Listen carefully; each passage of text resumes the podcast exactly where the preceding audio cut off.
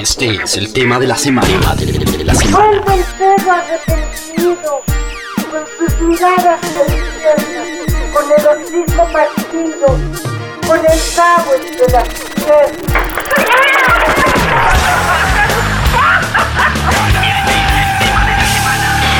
Radiografía.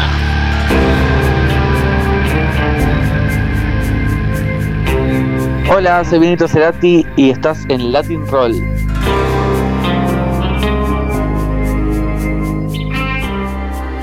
Muy bien, este es el latinroll.com. Vamos a conectar eh, con algún lugar de España. Entiendo que entre Madrid y Barcelona, yo creo que ya debería estar llegando a Madrid porque esta noche se presenta en la sala Siroco de la capital española. Benito Cerati, bienvenido al Latin Roll, ¿cómo estás? ¿Qué tal? ¿Cómo estás? Mucho gusto.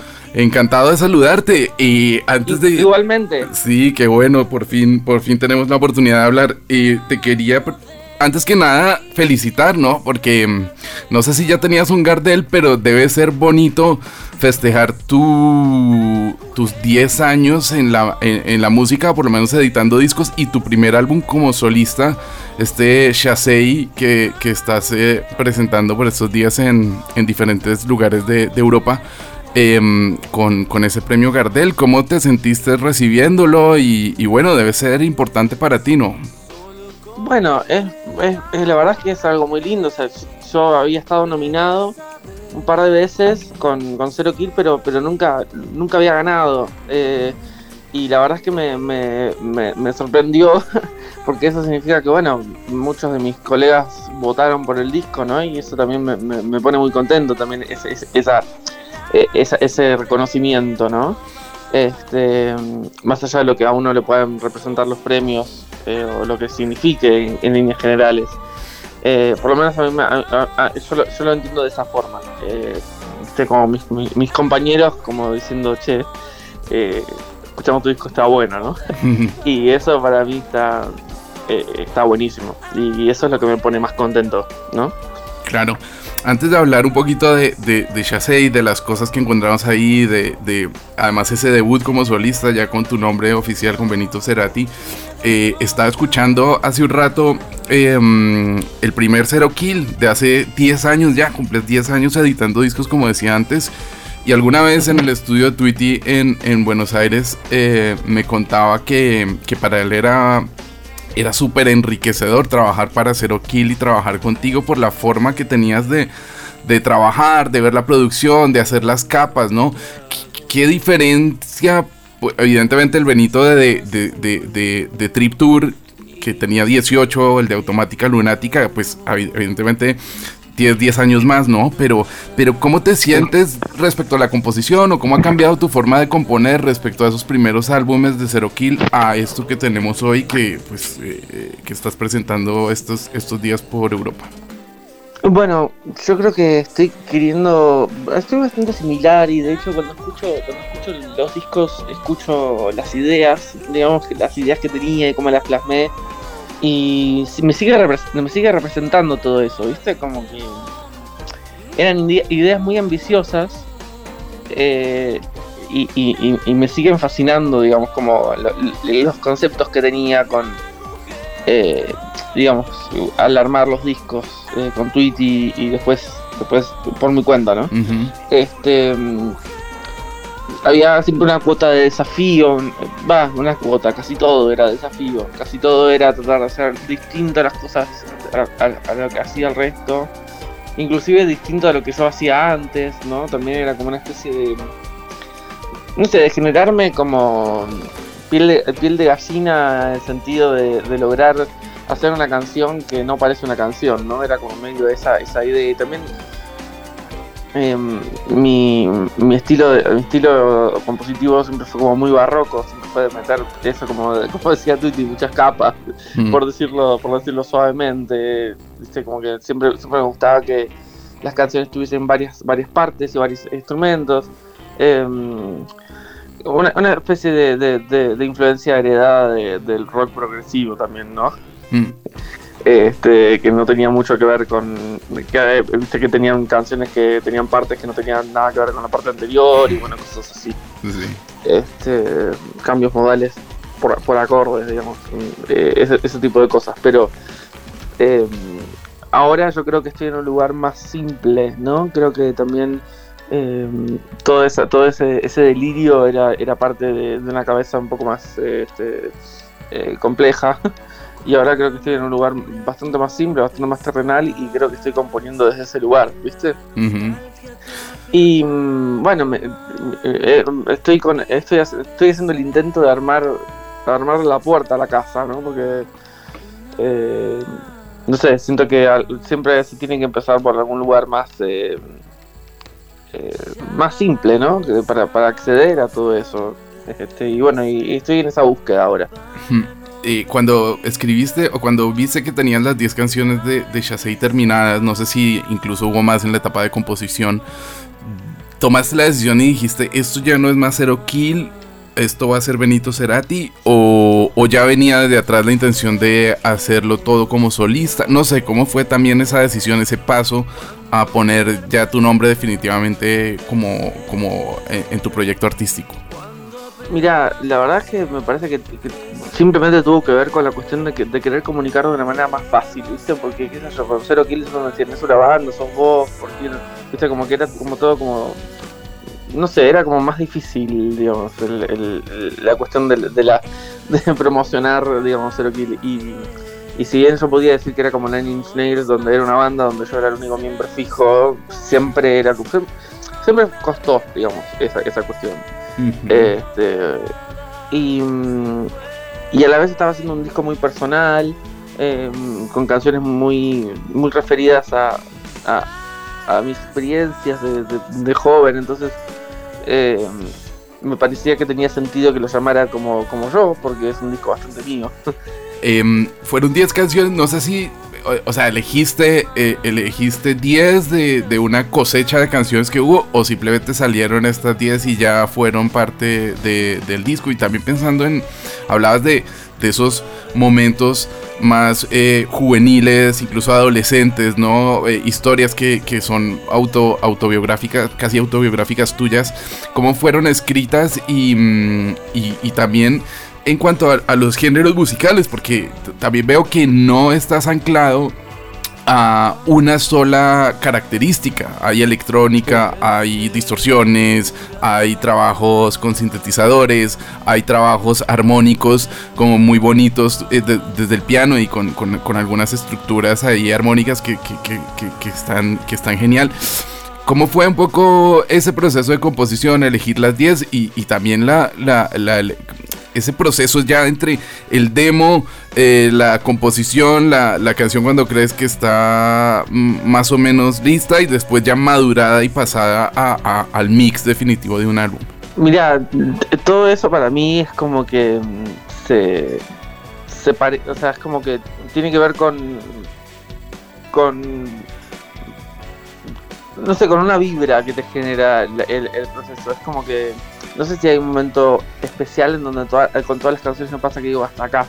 Es como que mm, Tweety mismo a veces me decía que las canciones no se terminan, se abandonan.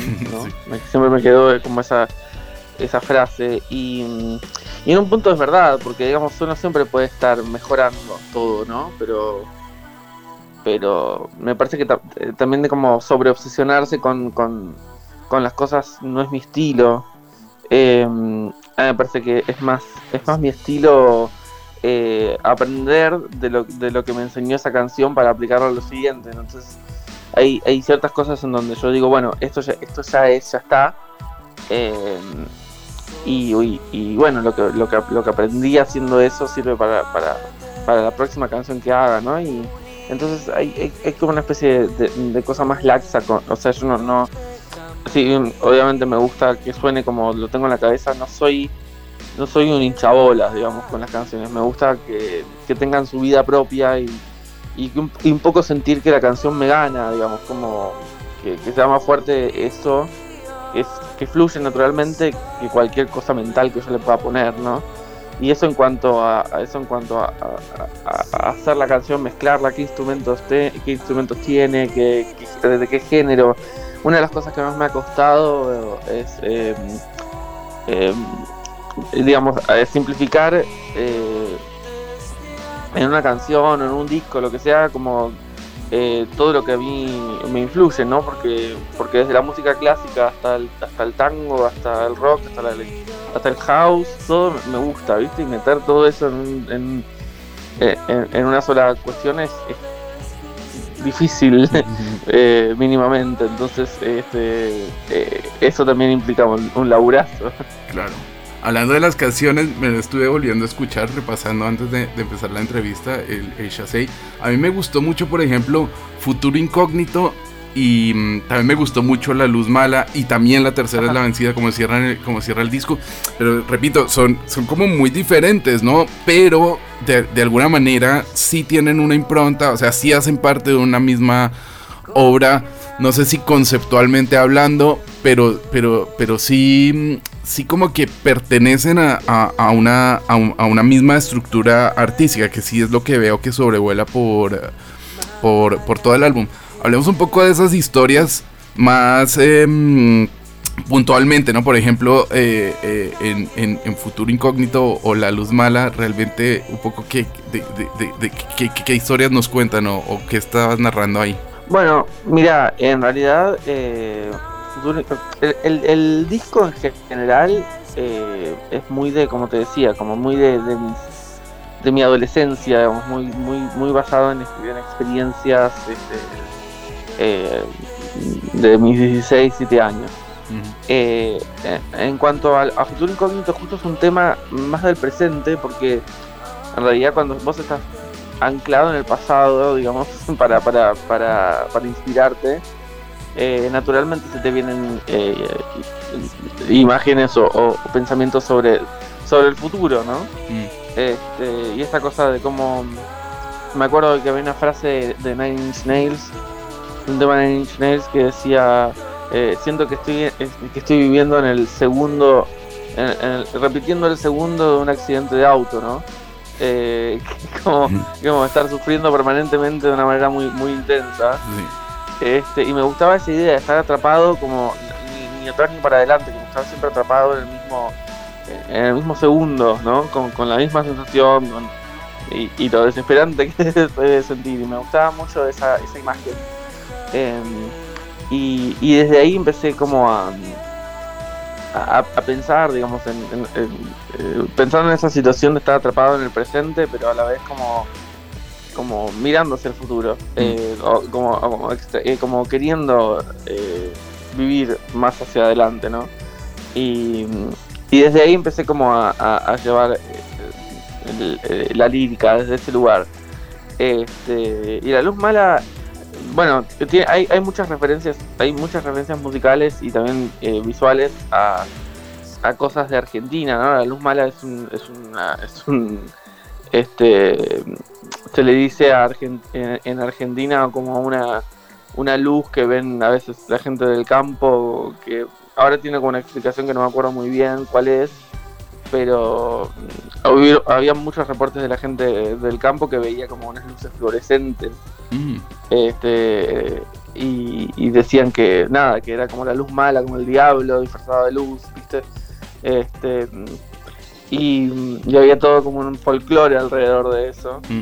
eh, y como yo estaba tomando mucho de, justamente del folclore de digamos, de Argentina y, cosas así naturales de la tierra, eh, me gustaba tener esa referencia. Ahora, líricamente estoy hablando de alguien imaginario, este, que puedo ser yo mismo, porque también, qué sé yo, en la adolescencia eh, me pasaba que, luchaba mucho conmigo mismo, entonces un poco todo lo que, lo que yo creía que yo era en esa época, ¿no? Como, como ese, ese, ese ese, ese desprecio que, uno se tiene cuando se descubre que uno no, es tan perfecto como uno cree que es, ¿no? O tan invencible o tan, ¿no? Entonces, e, e, ese, ese, ese momento de, guerra interna que tiene uno con uno mismo, creo que también va por ahí. Y después la, tercera es esto también de, hablar de como las primeras veces que me pasaron cosas. Eh, pero pero este este este, este jueguito donde en donde estoy hablando de una tercera vez no una primera mm. pero a la vez esa tercera vez es la primera vez que, es la vencida entonces sigue siendo una primera vez Eh, y hay como una cosa positiva ahí donde es una, es una canción bastante positiva, donde, donde eh, es como por fin sentirme cómodo con alguien, ¿no? Eh, sería como algo así. Es como que cierras el disco con, con, con, con, no con luz mala, sino con luz buena. Ahora que hablabas de la luz mala también, pensaba yo que justamente eh, eh, eh, ese toque, no sé si es un, un, chamamé, un ritmo folclórico algo andino, hay algo ahí en la, en la carga rítmica de, la canción que, me acabas de hacer caer en cuenta con el comentario que, que estabas haciendo sobre, sobre los campesinos. Otro tema que, que, quería preguntarte es, es Shasei. Cuando escuché Shasei, que además, bueno, es, es, es, es, como la el tema que le da nombre al disco, que lo parte en dos, que, realmente carga de emoción muchísimas cosas, además es, instrumental prácticamente. Y cuando lo escuché me sentí escuchando rítmicamente y también por algunas, eh, por algunas cuerdas, algunas guitarras, me sentí escuchando Perdonar es Divino de Bocanada. ¿Tiene, ¿Tendrá algo que ver? Eh, supongo que lo, que pienso que quizás, bueno, nada, a mí Bocanada es un disco que me gusta mucho y, consciente o inconscientemente siempre, siempre se, mezcla en mis cosas. Em, porque también para mí fue muy importante. Eh, quizás es el, arpegio de la guitarra, ¿no? Que tiene como algo ahí este, arpegiado parecido. Eh, ese disco, ese tema es uno de los favoritos de muchos. Este, y y es medio un, trayecto, va como creciendo, después baja y después vuelve a crecer más, más, más potente y me gustaba esa cosa, era como, me llevaba a un lugar un poco sexual también, ¿no? Como, este, así como ir subiendo y, como climaxeando cada vez más para arriba. Este, y como el, disco tenía como esas cosas de, viste, como, bueno, adolescencia, despertar sexual, tenía como una, el, seis significa eyaculación en japonés. Entonces tiene como toda esa, esa, esa idea, digo, esa estructura musical, un poco de estar como cada vez como más, eh, siendo como hace un clímax más evidente, ¿no? Este, y, y, es como, musicalmente es un poco como mi, mi eh, oda como a, cierto tipo de música que yo escuchaba. La música más feliz que escuchaba, que era Morsiva, por mm. ejemplo, o Moby, ¿no? Tenía como ese, tipo de, de, de, refes al hacer esa canción. Mm. que bueno, también eh, yo escuchaba mucha música muy oscura, entonces eso es lo más feliz que escuchaba, que tampoco es que feliz. Pero bueno, eh, escuchaba mucho más Ibatá que en esa época, dice que, que era mucho más Nine Nails, que era todo como mucho más dark, ¿no? Sí. Um, ahora que hablábamos de Bocanada, y no te puedo, no puedo ir de la entrevista sin preguntarte por ese pedazo de concierto que hiciste en el Centro Cultural Kirchner, que además es un sitio increíble. Yo tengo familia en Argentina y he tenido la posibilidad de, ir ahí, lastimosamente no a, no a, un concierto y mucho menos a, esa, a ese momento tan increíble que creaste. Pero um, bueno, te quería preguntar eh, cómo fue producir eso, porque um, eh, me imagino que la investigación, escuchar, sentarte a oír las pistas, de tanto de Colores Santos como de Dínamo, luego los ensayos y la verdad es que felicitarte porque porque quedó muy bonito, o sea, la verdad es que yo lo yo lo, lo, me puse a verlo después ya la, la edición que salió por la en, el canal del, del Centro Cultural Kirchner por, por YouTube y, pues salió impecable, impecable, te felicito. ¿Cómo fue ese, ese proceso? Y pues entiendo que también son dos discos, así como hablábamos hace un momento de Bocanada, y sus dos álbumes también eh, marcaron bastante, mm, bueno, tu, tu, tu, tu, vida, ¿no? Eh, sí, mira, son, son dos discos que a mí me, me, eso, me, gustan mucho, así como Bocanada también me gusta. Este, decidí hacerlo eh, no desde un lugar como, porque, no sé, pensaba, pensaba que también yo vengo haciendo como homenajes a Charlie, a, a, Fito, vengo como, vengo como haciendo como bastante cosas con el rock nacional Em, y, y, a, la hora de pensar en un disco como Dynamo, digamos, uno, sí, sí, sí pienso que tengo como, como eh, eh, acceso a info que quizás no tengo con otros artistas. Este, y justo son discos que me, que me, que me encantan y, y, yo sabía que ese año se iban a festejar, se iba a festejar un cumpleaños importante sobre para esos dos discos y sentía que nadie iba a hacer algo así. Entonces me parecía que, que si yo no lo hacía, no lo hacía nadie. Este, y en el medio de estar armando mi disco y todo, decidí también meterme con esto. Em, y la verdad que fue un proceso muy lindo. Eh, todo, todo lo que fue el armado, digamos, el, el, diseño del show y las mm. versiones de las canciones eh, tuvieron que ver eh, conmigo porque, bueno, a la, hora de decir, bueno, esto es lo que se va a tocar, viste, ahí empezamos a, hablar con los músicos, de quienes querían formar parte.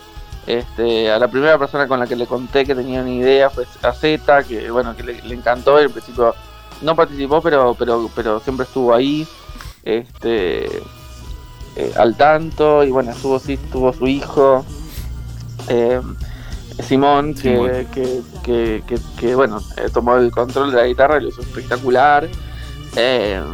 y la verdad es que estuvo re lindo fue llevó muchos meses pero a la vez no fue complejo o sea lo que no, lo que recuerdo es que fluyó todo viste como eh, mm, no no sé quizás quizás el, el, el, estudio de los temas del que vos hablás fue toda mi vida entonces a la hora de encararlos eh, no, no, no fue tan difícil porque porque me conozco todo viste este entonces eh, nada y sí, sí me, sí me fijé en muchos, en muchos shows eh, y versiones de, los temas para no hacer los temas tal cual, digamos. Este, sí, sí me inspiré mucho en, versiones alternativas de los temas.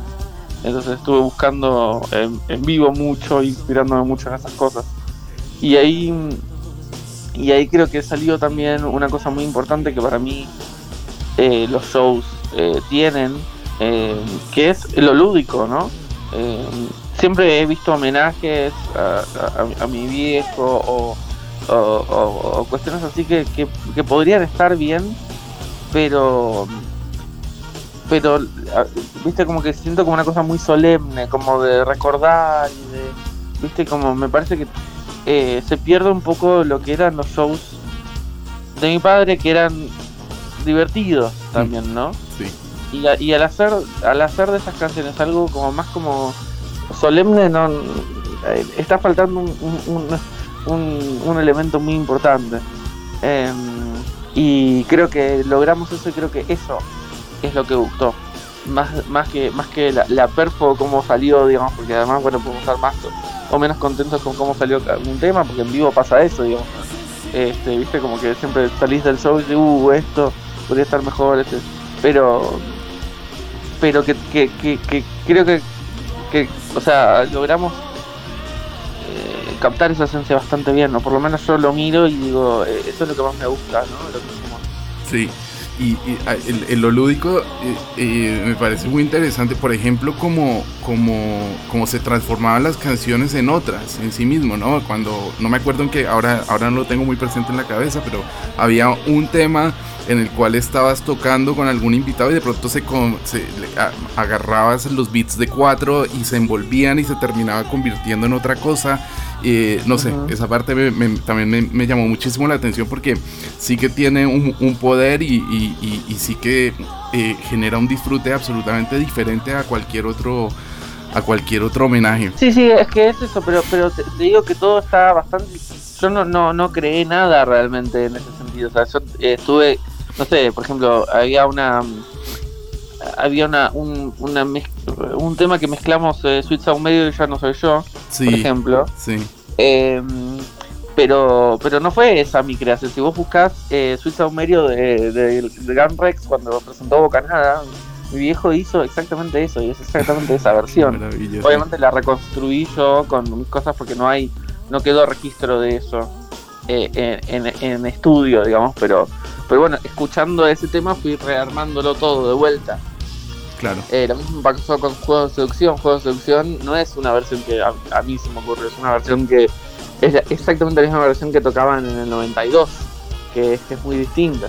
y, y, entonces es como una especie de show también para, para, los, para los que más eh, saben, ¿no? Saben. Porque era eso, era como uno, esta versión que tocó en, esta, en, este, en este show. Que, viste como que traté de hacer las, las, versiones más raras de los, de los temas para que para que la gente que, que, realmente puede entender los easter eggs digamos este eh, los entiendo, ¿no? Era como una especie de, de fan a fan. Sí, total. Bueno, al final ya con En Camino y No Necesito Verte para saberlo, era para que explotara en mil pedazos e- ese centro cultural Kirchner, de verdad que Exactamente. Qué maravilla. Eh, antes de irnos, eh, sé que además estás con, con una amiga del Latin Roll eh, de hace muchos años, porque conozco a Lara Pedrosa desde la época de Nuevo Ajá. Soporto. Mándale un abrazo a ver si, si los puedo ver esta noche acá en Madrid. Eh, y Estaría cómo- buenísimo. ¿Cómo es la banda? ¿Con, con, con, con- con quién estás tocando? Entiendo que no es tan fácil para ti, que, hombre, eres, eres un artista eh, para, para viajar a Europa desde Argentina, traer gente, traer equipo, pues Sí. no, no, no, no, no es tan fácil. Entonces, y, y teniendo, teniendo eh, material, eh, un talento tan, tan grande como por ejemplo Lara en Barcelona, pues eh, eh, es más sencillo para ti, ¿no? ¿Cómo, ¿Cómo tienes montada la banda y cómo tienes montado el, el, el performance en directo? Me imagino que es muy chassé, pero también me imagino que pasas por momentos de cero kill y cómo está estructurado Sí. todo eso. Mira, eh, en, en vivo estamos haciendo una un show bastante eh, bastante eh, eh, poco convencional, digamos, eh, porque lo que lo que yo quería lograr era no, no una banda típica, quería lograr que la gente pudiese decir, che, qué loca esta formación, ¿no? Y en Argentina estamos tocando, somos cuatro, o sea, somos un eh, baterista, violinista, tecladista y yo, que canto. Entonces en, en escena es es súper loco eso, porque te esperas un bajo, te esperas una guitarra y sin embargo no está eso. Pero pero hay, hay, hay un hay un hay una hay un rock interna- eh, internalizado en, en digamos en, en, en los shows que estamos dando. Este acá digamos tuvimos la suerte tu- sí, fue fue bastante eh, difícil organizar esto porque obviamente requiere de un montón de, de, de- de puntos que, que- que hay que tener en cuenta, pero pero pude venir con, con la violinista y con la tecladista Mm. y bueno, y- y- y sumando a Lara que va a tocar el bajo en los temas que hay bajos tocados, digamos, del disco. Y también está Abril Sosa, eh, el baterista tuve Kumachu, que, va- que está tocando con nosotros en la gira también. eh, de vuelta en los temas que, que- tienen batería, ¿no? Este, así que nada, eso está, eh, eso está buenísimo y además permite como otros tipos de, de- visiones a- en cuanto a los temas. Ahí Abril toca distinto que el baterista que toca con nosotros, entonces y le pone otra visión, otra forma. Entonces eh, está bueno de repente ver eso, ¿no? Como llegar acá y, y- ver los temas tocados por otros y cómo, cómo cambian. Eh, y eso está, esto está interesante, está bueno. Y mm, nada, y el, el show en vivo se divide en, en, partes.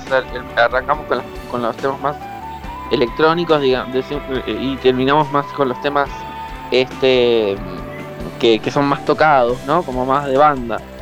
Y para que haya como un, un, un subidón, digamos, de, de la gente que va subiendo al escenario. Ujú.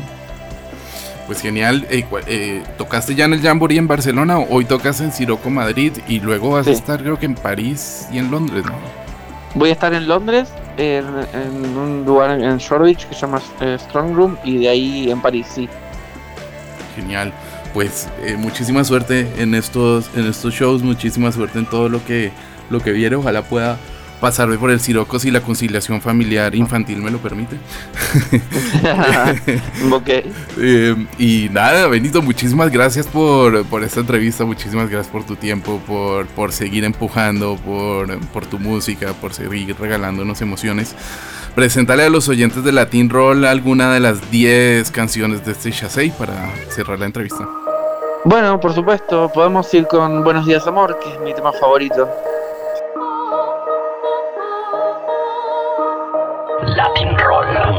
Se me escapan las emociones, ojos de metal. Me mantengo vivo, pero no